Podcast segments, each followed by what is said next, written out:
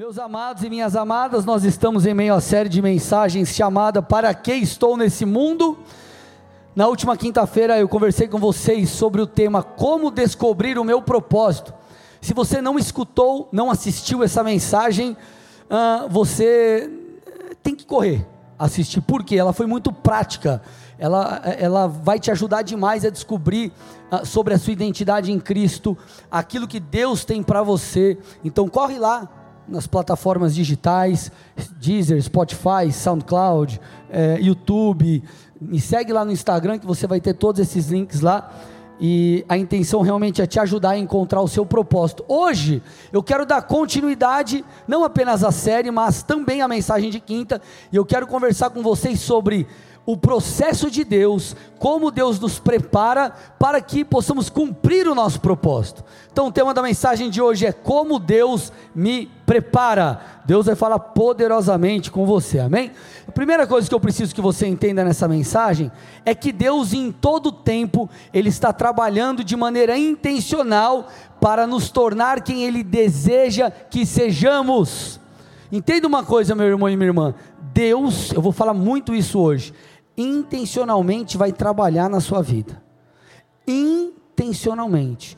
Deus vai usar tudo que Ele puder para trabalhar no seu caráter, para te ensinar, para te instruir. Deus vai em todo tempo trabalhar para que isso aconteça.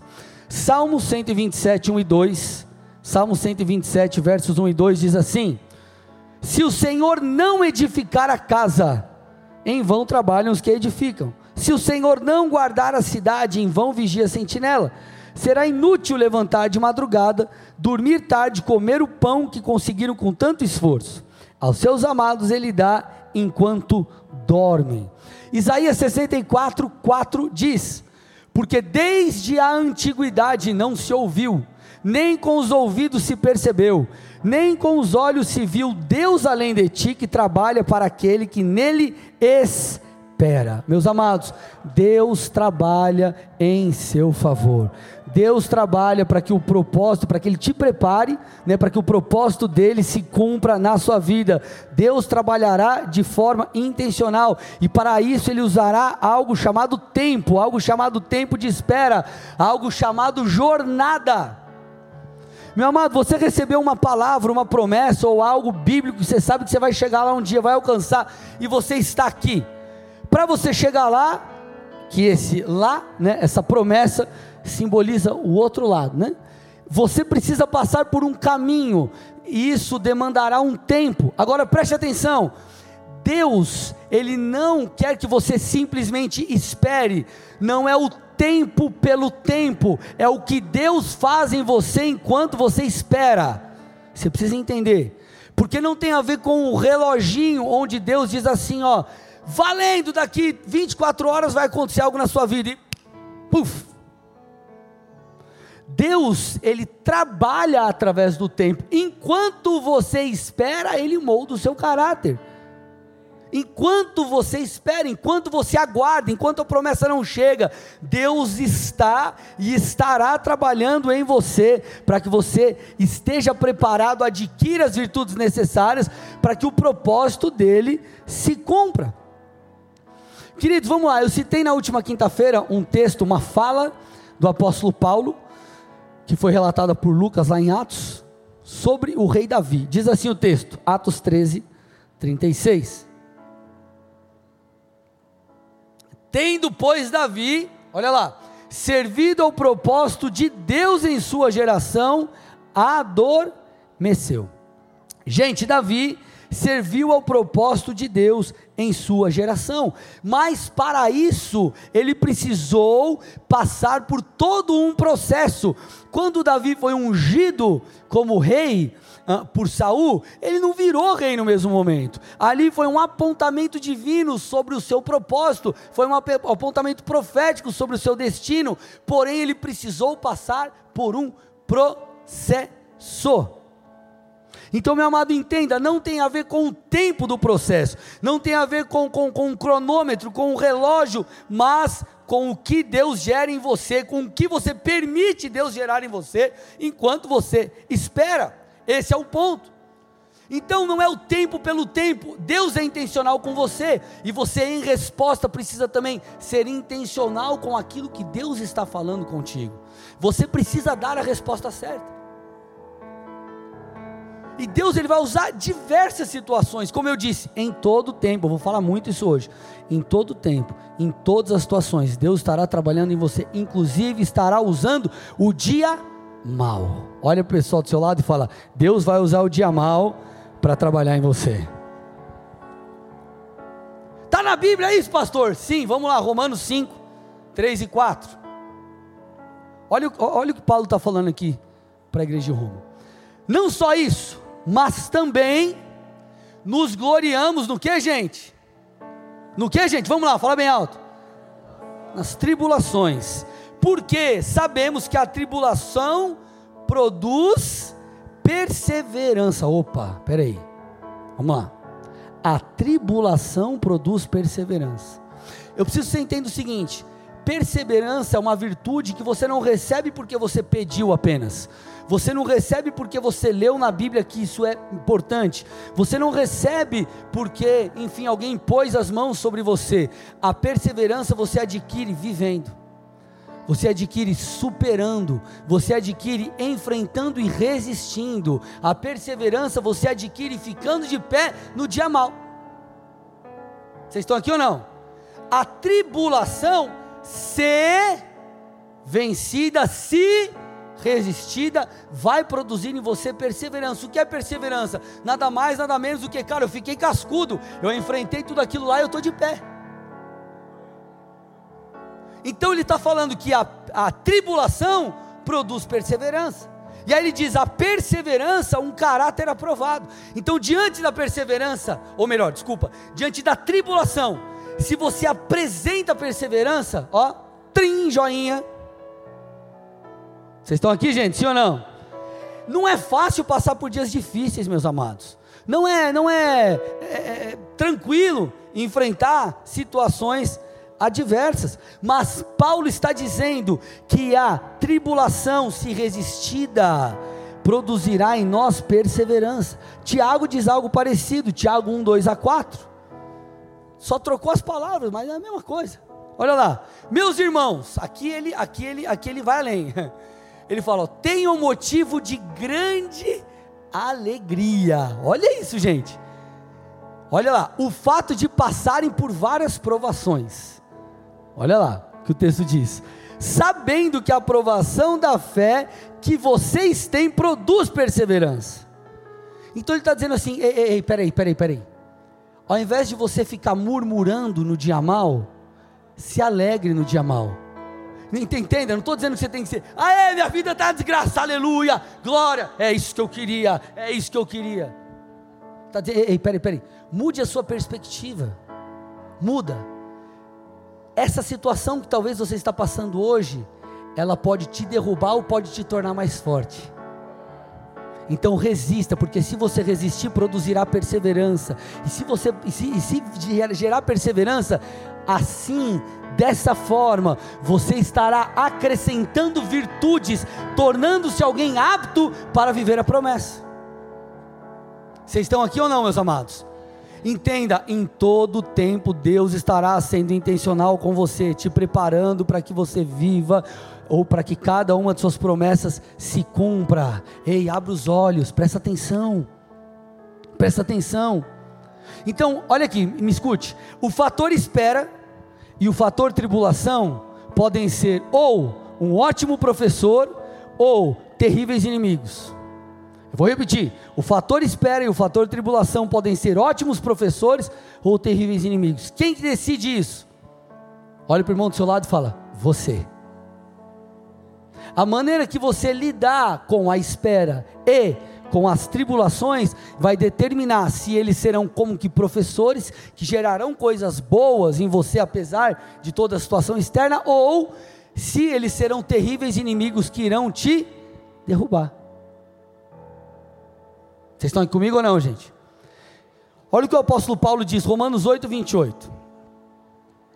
Sabemos que Deus age em todas as coisas para o bem daqueles que o amam dos que foram chamados de acordo com o seu propósito.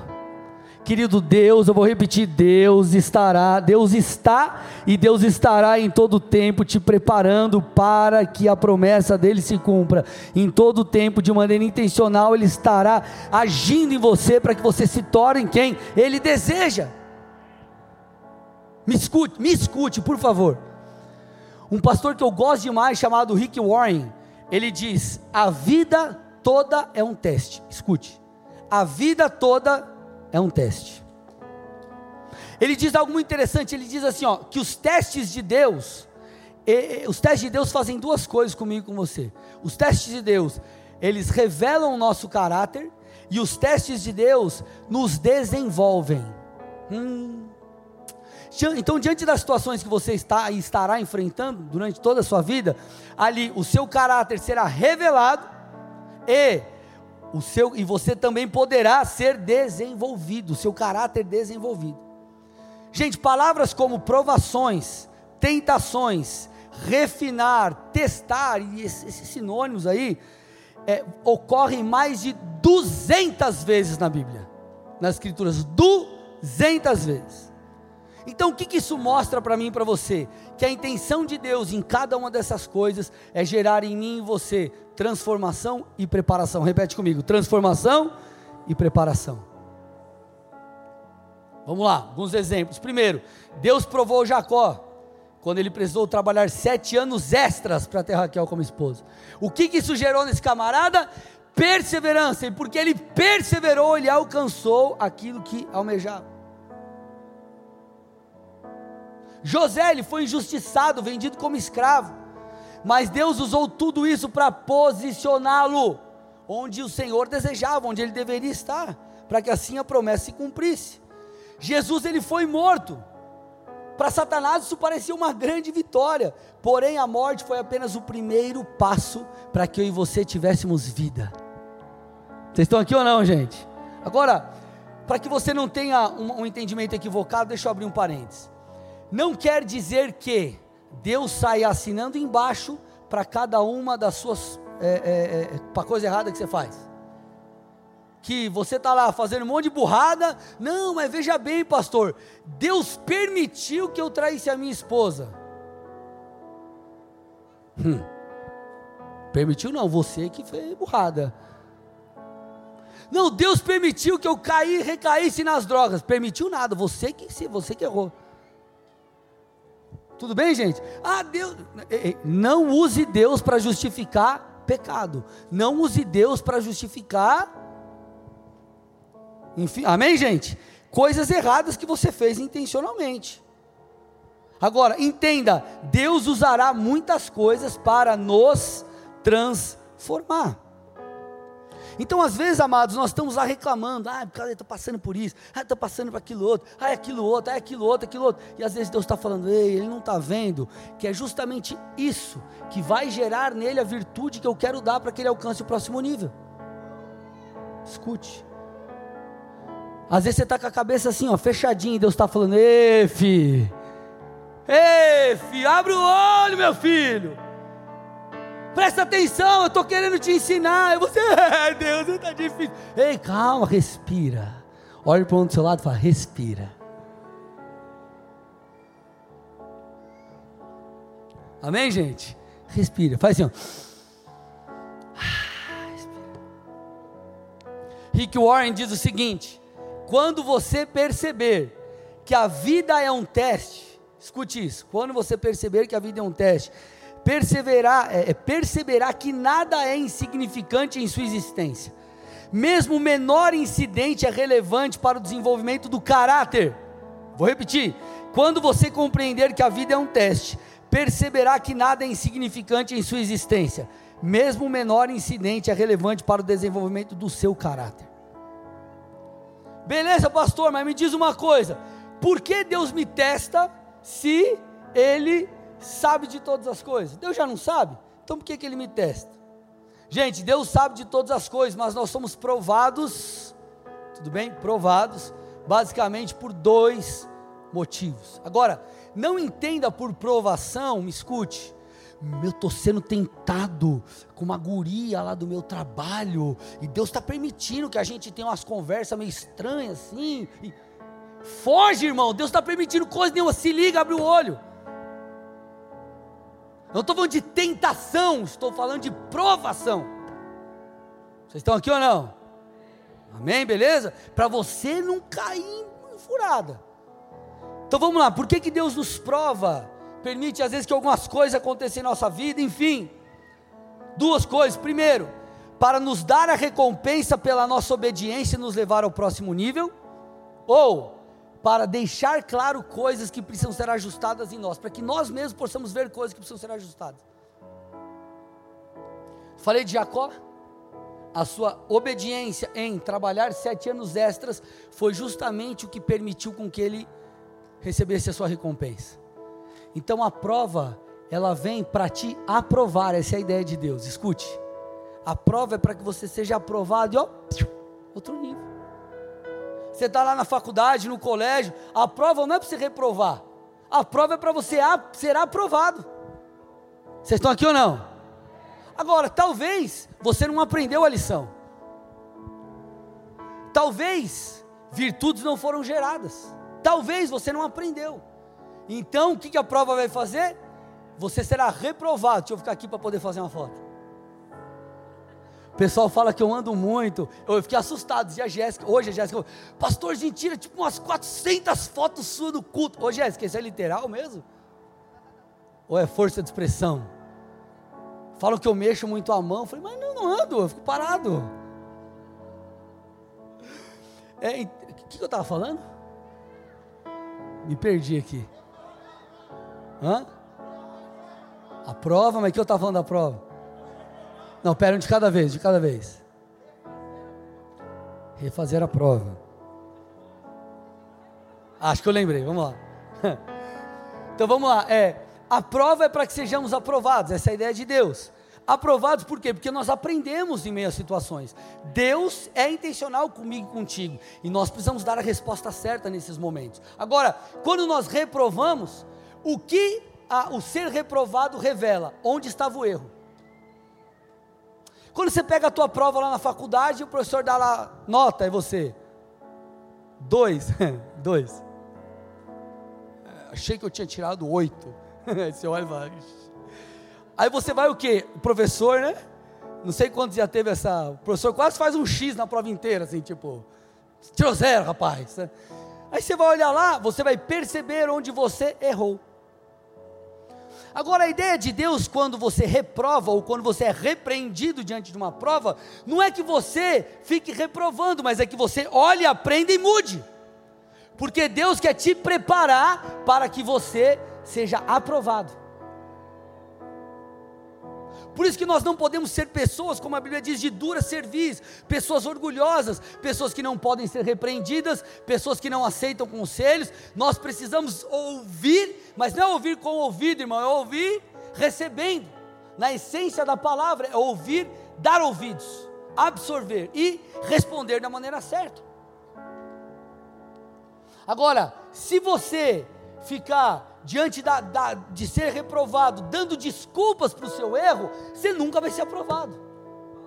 Ah, não, mas eu acho que quem errou foi o professor. Está errado isso aqui. Eu, mas quem te falou que está certo? Eu. É, professor, está tá errado. Não, mas é, é minha maneira de pensar. Você vai ficar reprovando.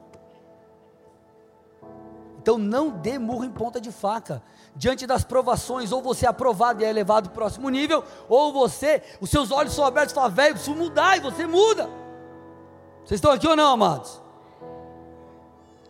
Por quê? Porque Deus está te preparando. E por que, que Deus é intencional em todas essas circunstâncias adversas para te preparar? Porque virtudes são necessárias para você chegar lá. Vamos lá, vamos, vamos, vamos pensar aqui, tá? Você tem um negócio, vamos lá, acompanha aqui. Você tem um negócio, o negócio começa a crescer. Chega uma hora que você fala assim, cara, eu preciso de um gerente financeiro. Não só um cara que vai emitir uma nota, alguém que vai mandar uns boletos lá para o cliente. Eu preciso que alguém me ajude a, a, gerir aqui. Alguém, cara, sei lá, o cara vai ser um gerente, vai, o cara vai, tá, vai me ajudar aqui. Aí você olha para a pessoa que está lá com você, um camarada que trabalha lá contigo, né, um, um, colaborador teu, aí você fala, cara, eu gosto tanto desse piazão aí. Ou o piazão tem potencial, piazão é inteligente, piazão veste a camisa da empresa, e eu acho que ele vai dar um bom gerente financeiro. Só que, escute, ele ainda não tem as habilidades necessárias para tais, ele tem um coração, mas ele não tem as habilidades. Então eu vou fazer o seguinte: eu vou pagar um curso para que ele aprenda. Repete comigo, aprenda. E então ele seja colocado nessa condição nova e seja promovido. Aí imagina que o piazão chega e fala: Não, eu não estou afim, eu não quero aprender. Aí o cara vai falar: Então, beleza, você não vai para essa posição. Espiritualmente é mais ou menos a mesma coisa. O Davi que foi ungido não era o Davi que se tornou rei, escute. O Davi ungido não era o mesmo Davi de quando se tornou rei, ele era alguém amadurecido. Então por que você ficar reclamando com Deus porque não chegou a sua hora, se nem aprovado você foi ainda? Vocês estão aqui ou não?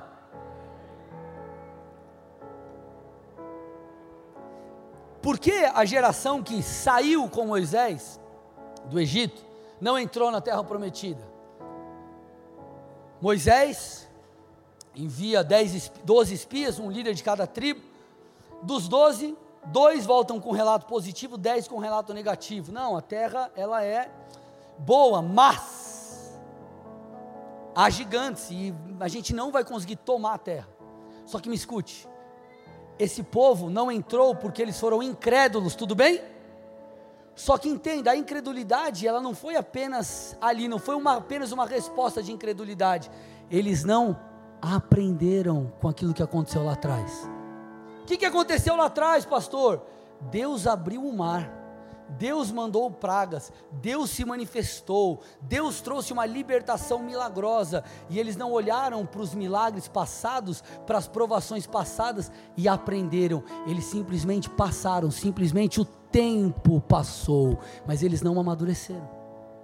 Então eles não foram aprovados no momento de entrar na terra. Por quê? Porque eles não aprenderam. Enquanto você está enfrentando os dias difíceis, Deus está te testando. Não porque Ele precise te testar, mas porque a prova, ou ela te aprova ou ela te reprova. Ou ela te aprova e você entra na terra, ou ela te reprova e você fica perambulando no deserto. O que vai determinar a resposta que você vai dar em algo chamado processo.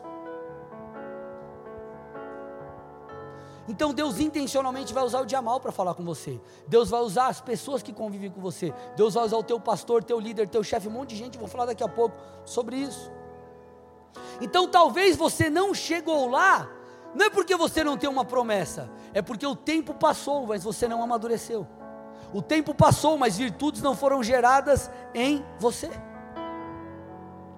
Quer um outro exemplo? Jovem rico. O jovem rico se depara com Jesus e ele tinha a oportunidade de subir de nível. Ei, vem andar comigo. Só que Jesus falou: Ei, eu quero ver se o seu coração é um com o meu. Vende, pega tudo que você tem e dá para os pobres. Jesus não estava interessado nos, na, na, nas posses dele, porque Jesus não pediu nem para si. Aquele homem falou: Não, é, não vou. Sabe que, que aquele, aquele foi um teste. E sabe o que aquele teste revelou? Ele não estava pronto. E eu não estou falando pronto no sentido de 100% preparado, porque nós nunca estaremos. Mas ele não havia dado as respostas corretas, não havia sido transformado nas etapas pelas quais ele havia passado.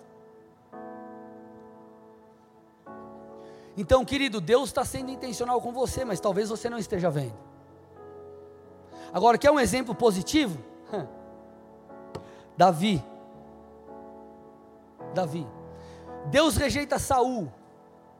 Então o Senhor usa Davi, um alguém esquecido por sua família, porque quando ele foi, quando Samuel vai à casa de Jessé, pai de Davi, Davi nem estava fazendo parte daquele momento.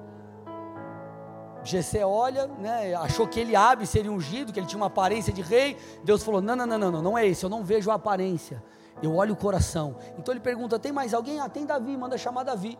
Então ele unge Davi como o próximo rei de Israel. Só que eu falei no início e repito aqui: para Davi, entre a unção e o trono, teve algo chamado processo. Só que Davi deu a resposta certa. Davi não foi um homem perfeito, mas uma das respostas certas que ele deu foi, sabe o que? Sendo leal ao seu líder, ao seu rei Saul. Davi começou a ser perseguido. Ele não foi perseguido por um mês, por dois meses, por um ano, dois anos. Foi perseguido por muitos anos. Davi tinha, ele teve oportunidade e aspas, motivos pessoais para acabar com a vida de Saul e usurpar o trono, e ele não fez isso. E eu te digo, amado, que essa postura foi uma das posturas que permitiu com que ele se assentasse no trono. Eu pergunto: quem é você? Quem é você? O jovem rico ou Davi? Quem é você? Você faz parte daquela geração que, ou dos dez espias, ou você faz parte, ou você é como Davi. A questão é: tudo que Deus tem falado com você, qual tem sido a sua resposta? Será que não está claro ainda que Deus está tentando te preparar para aquilo que Ele vai fazer? Será que não está claro ainda que Ele está sendo intencional e você está dando murro em ponta de faca, talvez? Enquanto você não submeter a os processos de Deus e a princípios da palavra, meu irmão, você vai ficar atrasando muitas vezes o, a, o que Deus tem para fazer. Então Deus vai usar, a primeira coisa que eu falei hoje, nós vamos falar de mais três. Deus vai usar quatro coisas, a primeira delas, as circunstâncias adversas para trabalhar em você. Vocês estão aqui ou não? Segunda coisa que Deus vai usar para falar com você e trabalhar em seu caráter, te habilitar e te preparar, são pessoas. Olha para o irmão do seu lado e fala: Deixa Deus me usar para falar com você. Ah, fala de novo, mais forte. Deixa Deus me usar para trabalhar em você. Escute, me escute. Isso aqui é muito importante. Pessoas são dos principais agentes de Deus na preparação minha e tua para o nosso propósito. Escute, gente, vocês estão aqui ou não? É se acordar, aleluia. E basicamente Deus vai usar pessoas para duas coisas. Primeira delas, para nos habilitar, nos dar, nos entregar coisas que ainda não temos. Vou repetir. Deus vai usar pessoas para te ensinar coisas que eles sabem, mas você ainda não sabe e precisa saber. Deus vai usar pessoas para compartilhar coisas que Deus deu a elas e você vai precisar ter, saber, conhecer. Da mesma forma que Deus é intencional nas circunstâncias, Deus é intencional em colocar você nos lugares que Ele deseja. A igreja que você está não é fruto do acaso. O trabalho que você está, se você está no centro da vontade de Deus, não saiu fazendo coisas que Deus mandou fazer, Deus vai te usar, é, Deus vai usar as circunstâncias ali, teu chefe, talvez para falar com você. Meus amados, Deus usou os chefes que eu tive, Deus usou líderes que eu tive, Deus usou pessoas que eu convivi, e Deus usa o meu pastor e vai continuar usando gente para liberar sobre mim, me ensinar coisas que eu preciso aprender. Entenda isso, gente, isso é claro. Onde está na Bíblia isso, pastor, que eu não estou acreditando? Vamos lá, Mateus 28, 19 e 20. Esse texto, a grande comissão, eu vou parafrasear para vocês. Ele diz mais ou menos o seguinte: Ei, vocês aí, meus discípulos, vão e ensinem vocês outras pessoas. Ensinem a eles aquilo que eu tenho ensinado a vocês. É isso que o texto está dizendo. Olha lá. Vão e façam discípulos de todas as nações, batizando-os em nome do Pai, do Filho e do Espírito Santo Versículo 20: Ensinando-os a guardar todas as coisas que eu tenho ordenado a vocês, eis que estou com vocês todos os dias até o fim dos tempos. Um discípulo é um aprendiz. Então Deus levanta alguém para te ensinar, porque você é um aprendiz, e um aprendiz aprende. Aprende de quem? De alguém. Tudo bem, gente? Um aprendiz aprende de alguém, e alguém ensina esse aprendiz. Ponto. Mas, pastor, eu só Deus fala comigo. Eu, ninguém, eu não me submeto a ninguém. Ponto negativo. Porque Deus está falando aqui, ó. Gostaram, né? Do pé. Hoje me falaram, pastor, você faz tipo uns sons assim na pregação. Eu vou fazer mais agora. Aleluia. Então, assim, é, Deus usa pessoas. Está tá falando, ó, ei, vocês vão lá e vão ensinar aquilo que eu tenho ensinado a vocês. Eu vou citar um outro texto, daqui a pouco você vai ver. Então, como discipuladores, nós ensinamos, como discípulos, nós aprendemos. Como discipuladores, nós somos como que professores, como aqueles que são imitados no sentido puro e correto da palavra. Como discípulo, você é aquele que recebe e aquele que imita. Entenda uma coisa, querido: para Timóteo ser quem ele foi, ele precisou de um Paulo. Para Eliseu ser quem foi, ele precisou de um Elias, não apenas no que diz respeito à unção, não apenas no que diz respeito ao ensino, mas também no que diz respeito, a à conexão para que aquilo acontecesse. Como que Eliseu teria o seu ministério se ele não estivesse conectado a Elias? Elias que passou o manto. Óbvio, de acordo com a direção de Deus. Vocês estão aqui ou não? Então todo Timóteo precisa de um Paulo e todo Eliseu precisa de um Elias. Olha para o irmão do seu lado e fala: todo Timóteo precisa de um Paulo. Olha para outra pessoa e diz: todo Eliseu precisa de um Elias.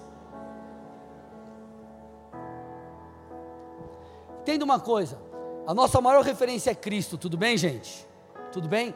Pessoas são falhas, eu erro, eu vou errar, isso não é discurso para. Mas eu sou um ser humano. Você é, todos nós somos. A nossa maior referência ela é Cristo. Contudo, o apóstolo Paulo ele diz algo muito interessante na carta aos Coríntios. Ele diz assim, 1 Coríntios 4, 16 e 17. Portanto, eu peço a vocês que sejam meus imitadores. Escute, meus imitadores. E o texto segue. Por essa causa eu enviei até vocês Timóteo, que é meu filho amado e fiel no Senhor, o qual fará com que vocês se lembrem dos meus caminhos, obviamente aqui, né, em Cristo Jesus, como por toda parte ensino em cada igreja. Então é como se Paulo falasse: Ei, óbvio, vocês têm que me imitar conforme eu imito Cristo. A, a, a, eu preciso seguir as orientações da palavra, isso é fato. Mas ele está dizendo assim: ei, olhem para mim, sejam meus imitadores, eu preciso que vocês entendam isso. E por isso, para tal, eu vou enviar Timóteo, porque Timóteo é tipo filhão aqui, o cara me conhece, e ele vai realmente passar para vocês como eu penso, quem eu sou. Por que, que Paulo estava falando isso? Paulo não queria que todo mundo pregasse igual ele, né? Você vai ser aqui é, discipulado por alguém. Não quer dizer que você vai ter que falar igual o teu líder, usar a mesma roupa, a mesma entonação de voz, fazer a mão do mesmo jeito. Cara, cada um prega de um jeito. Eu prego de um jeito, o Will prega de um jeito, ah, o, o, os presbíteros aí, cada um prega de um jeito. O Vina está aqui, prega de um jeito. A Pri canta de um jeito, a pastora canta de outro jeito. Cada um tem o seu jeito, mas, meu irmão, entenda: Deus levanta pessoas para repartir coisas que você precisa receber. Entenda isso, por favor. Você precisa entender, precisa virar a chave na tua cabeça.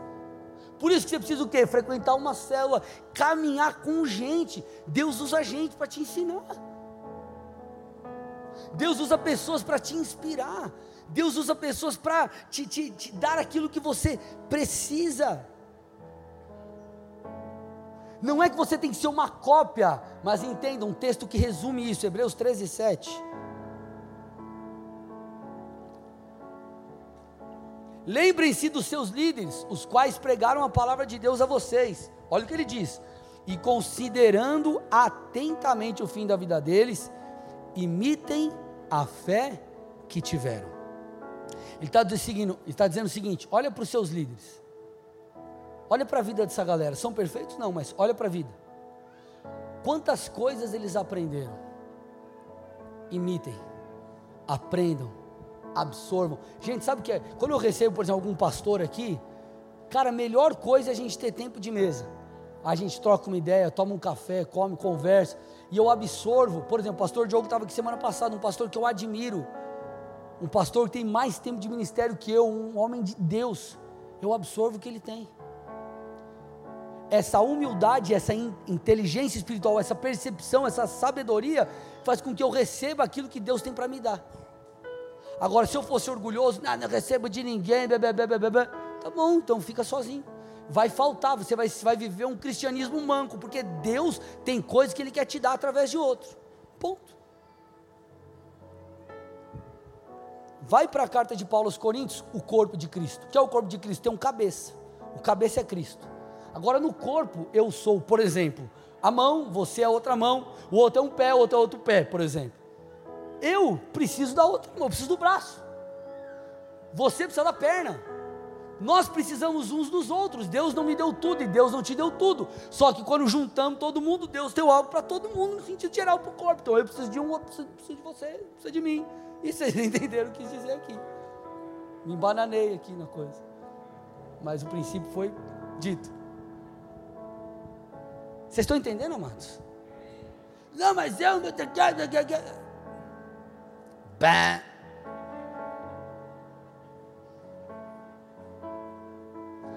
Olha a pessoa do seu lado e fala: Deus vai usar pessoas para falar com você.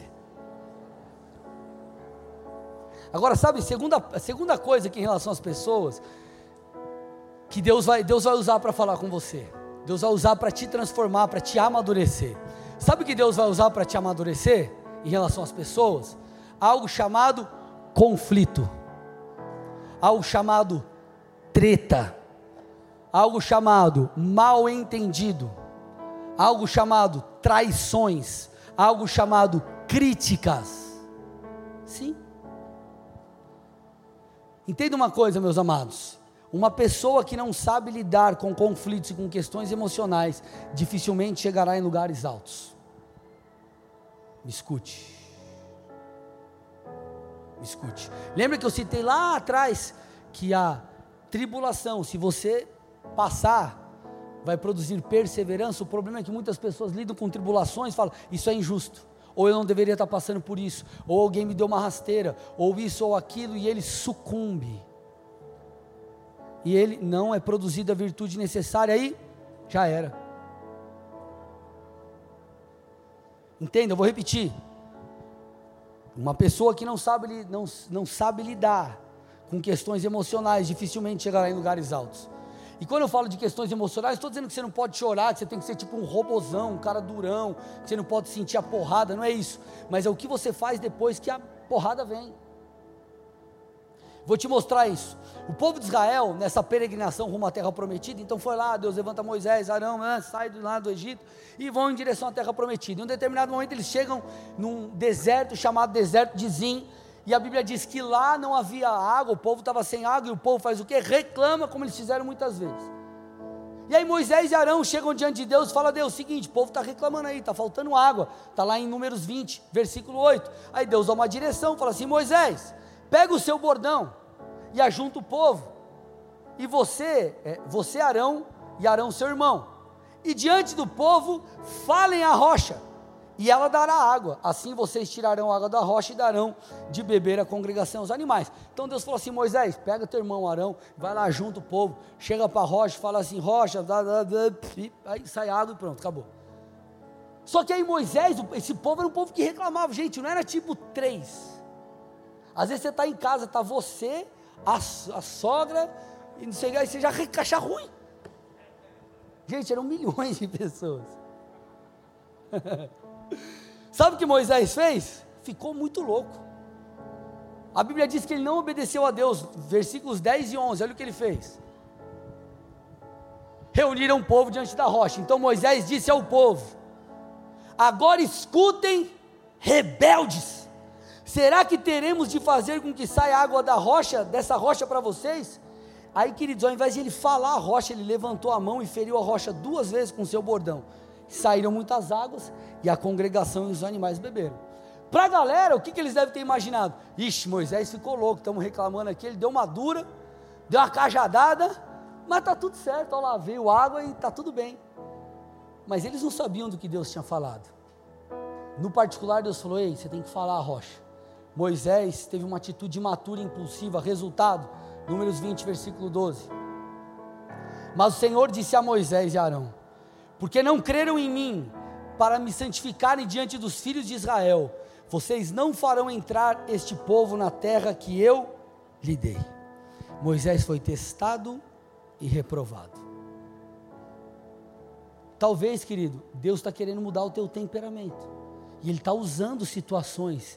E ao invés de você ficar reclamando, sai um pouco de cena e dá uma olhada no geral. Será que Deus não está querendo te ensinar alguma coisa? Será que Deus não está querendo ministrar você? Então, em todos os momentos, você terá que aprender. Deus, sabe aquelas situações adversas no que diz respeito a, a, críticas injustas? Pessoas que talvez não te valorizaram, passaram a perna em você no trabalho, talvez clientes lá que te enxergaram sem motivo, enfim, diversas coisas.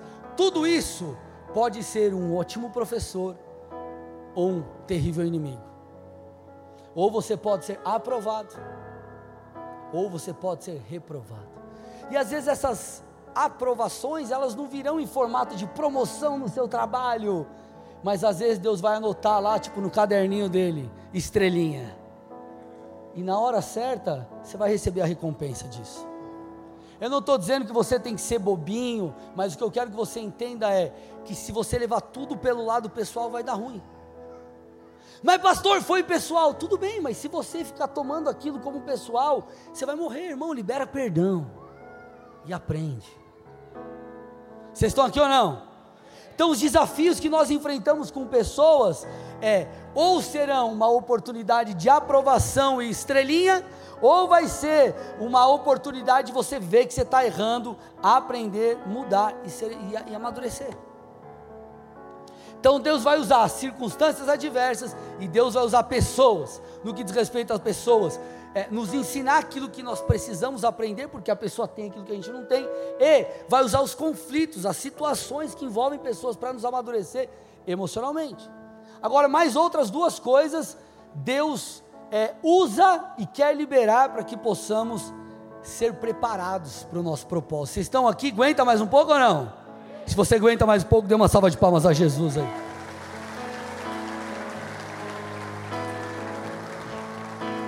A terceira coisa que Deus usa, ou que Deus derrama, ou que Deus quer nos dar, é graça.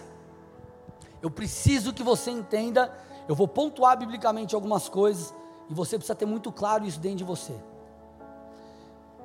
Graça, ela tem uma faceta que é a faceta capacitação sobrenatural.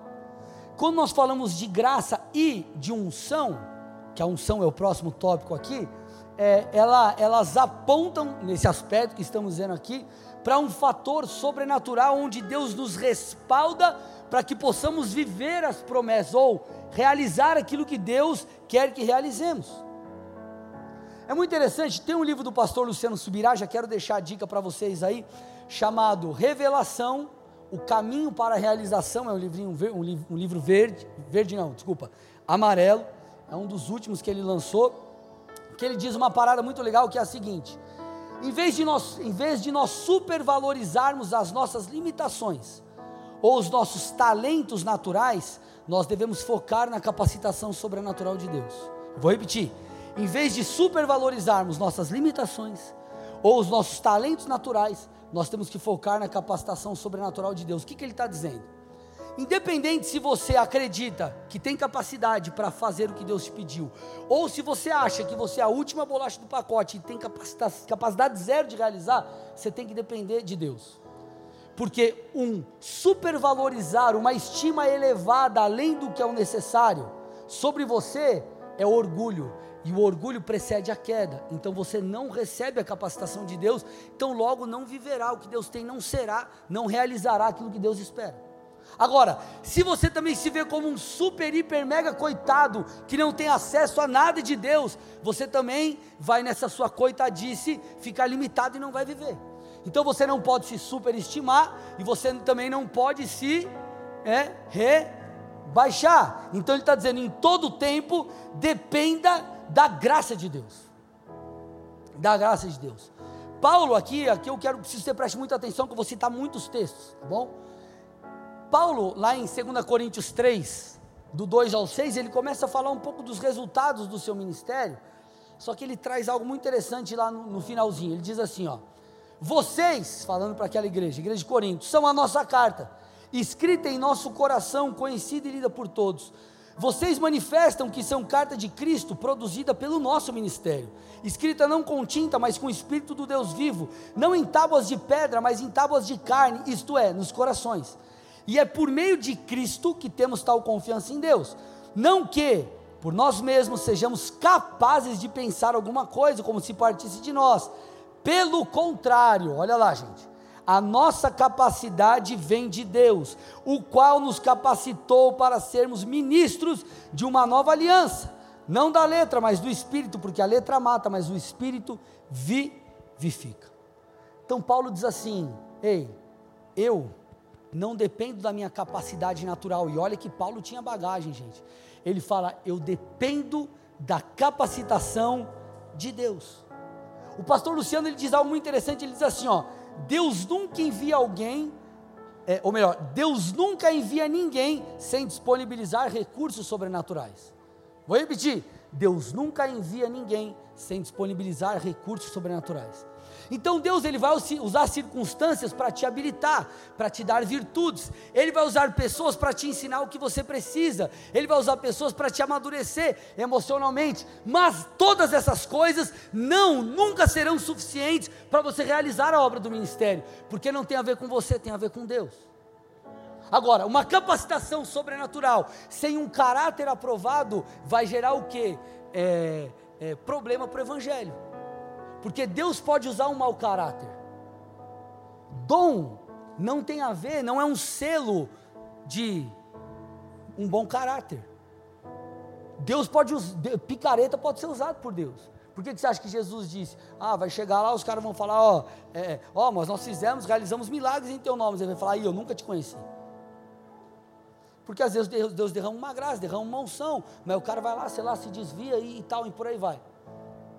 Então você é transformado por Deus, mas isso não te habilita na totalidade, é apenas parte, para que você cumpra, realize a obra do ministério. Nós precisamos de graça, nós precisamos de fatores sobrenaturais. Unção é um e graça que nós estamos falando aqui é outro.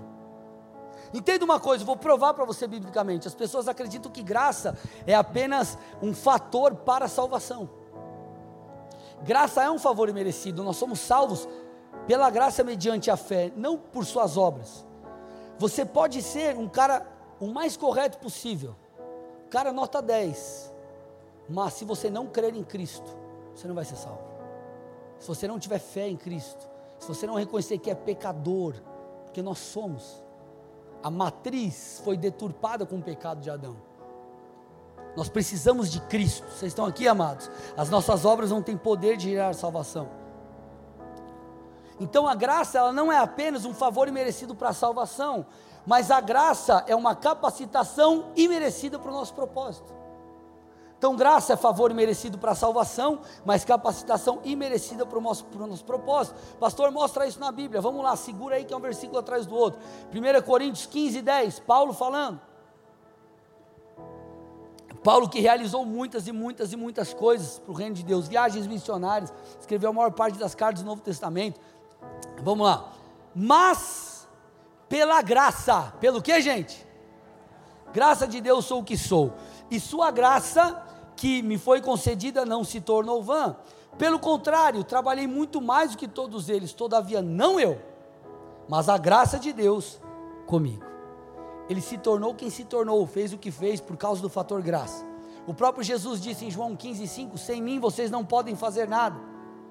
Gente, olha que interessante o que Pedro diz, dois textos da, das cartas aqui de Pedro. 1 Pedro 1, 2. Que a graça e a paz lhe sejam. O que está escrito? Aqui no final. Que a graça e a paz lhe sejam, repete comigo, multiplicadas. 2 Pedro 3,18.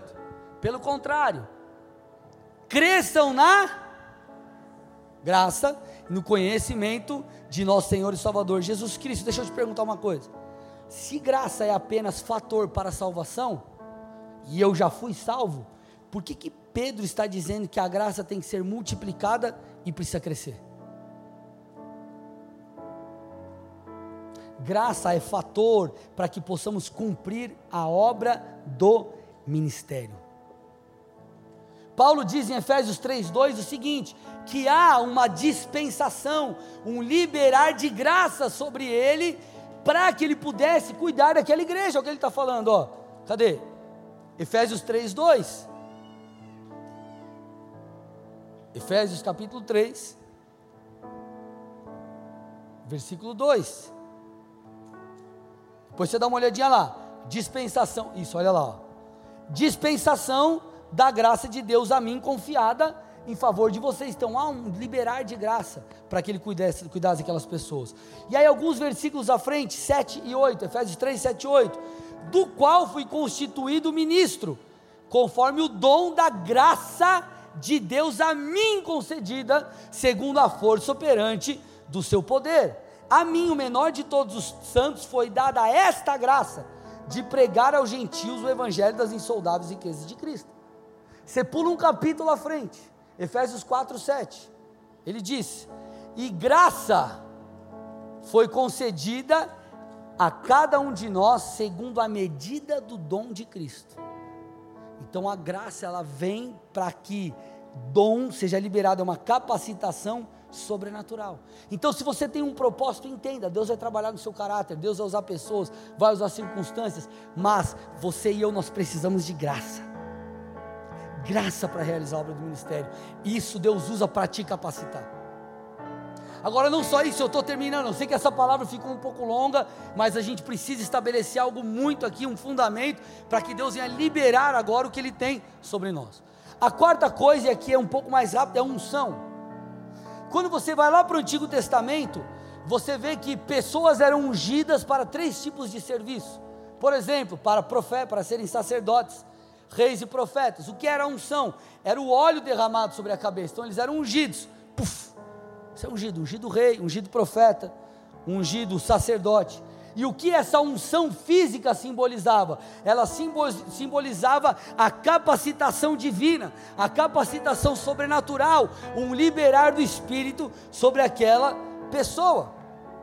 Porém, quando nós vamos para o Novo Testamento, a Bíblia é clara, nós continuamos dependendo da unção de Deus para fazer aquilo, para cumprir com a obra do ministério, fazer aquilo que Ele nos pediu.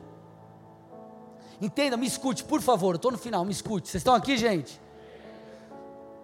A unção, ela é tão necessária que nós vemos Jesus, vou repetir, Jesus precisando dela. Como assim, pastor? Como assim? Pedro testifica isso. Lá no livro de Atos, Lucas relata uma fala de Pedro.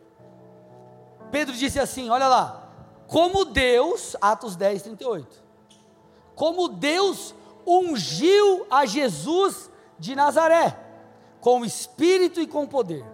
Escute, como Deus ungiu a Jesus de Nazaré, com espírito e poder. Jesus então andou por toda parte, fazendo bem e curando todos os oprimidos do diabo. Olha agora, gente, porque Deus estava com ele. Mas peraí, pastor, como assim Deus estava com ele? Jesus não era Deus? Aqui você precisa entender: Jesus é Deus, mas quando ele veio a esse mundo, ele abriu mão dos seus atributos divinos e ele veio como homem. Está lá escrito, Filipenses 2, Paulo falando, Filipenses 2, 6 e 7. Que mesmo, põe para mim lá, Filipenses 2, 6 e 7. Deixa eu tomar uma água aqui. Que mesmo existindo na forma de Deus, olha lá, mesmo existindo na forma de Deus, falando sobre Jesus, ele não, ele não considerou o ser igual a Deus algo que deveria ser retido a qualquer custo. Pelo contrário, ele se esvaziou, assumindo a forma de servo, tornando-se semelhante aos seres humanos. Então, quando Jesus veio aqui, ele veio como homem. Por isso que a Bíblia diz que ele foi tentado. Se Jesus não dependesse da unção, o texto que nós lemos não dizia, porque Deus estava com ele. E também, meus amados, nós não veríamos isso aqui, Jesus falando isso aqui, ó, João 14, 12.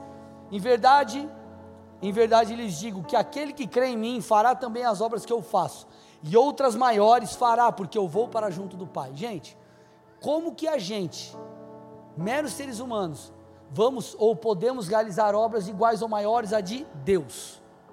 Tipo, Deus que eu digo uma divindade aqui. Isso só é possível porque Jesus foi capacitado com o Espírito de Deus e com poder, assim como eu e você somos. Aleluia. Então, se o próprio Jesus precisou de unção, quem somos nós para não precisar?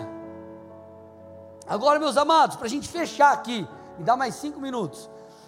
Existem dois tipos, eu, eu, eu, achei muito interessante essa abordagem Luciano Subirá, dois tipos de unção: a unção interna e a unção externa.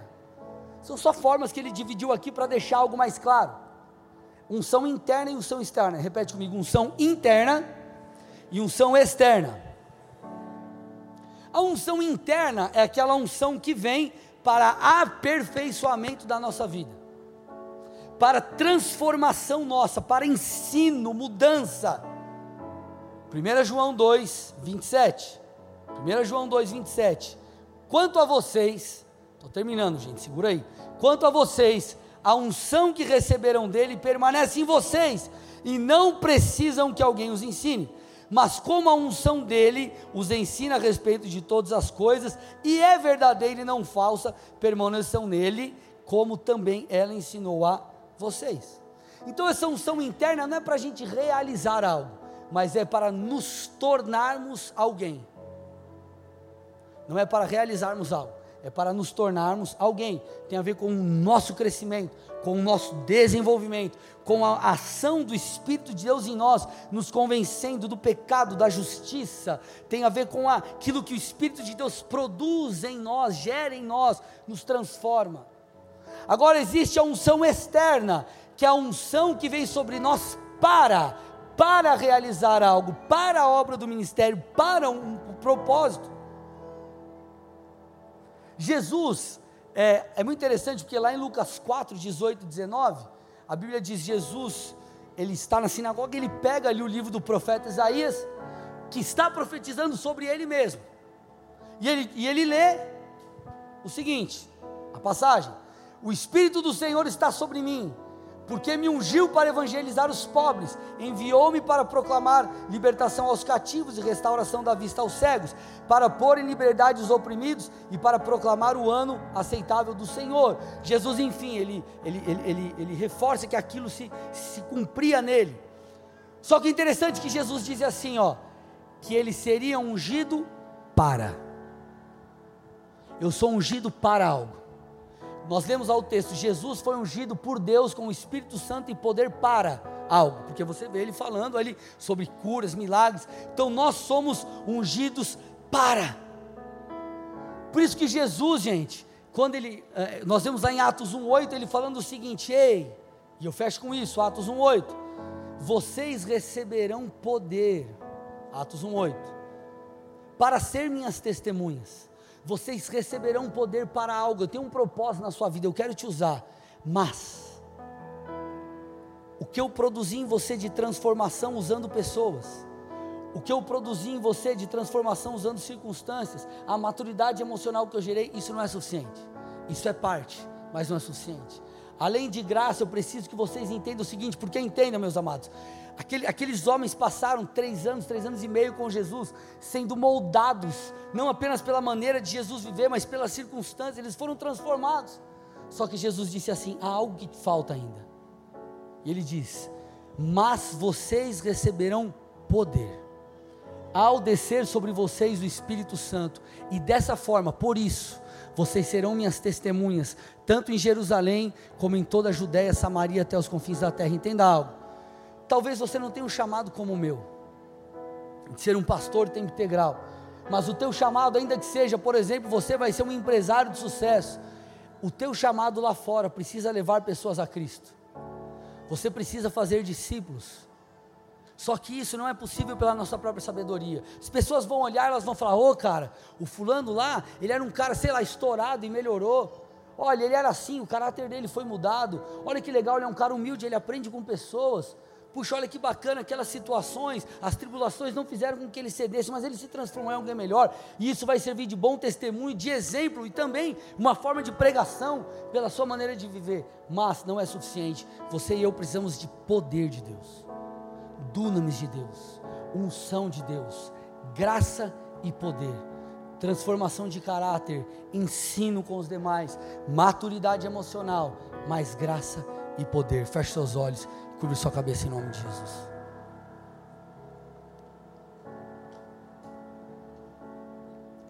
Eu quero fazer aqui, em primeiro lugar, uma oração por você que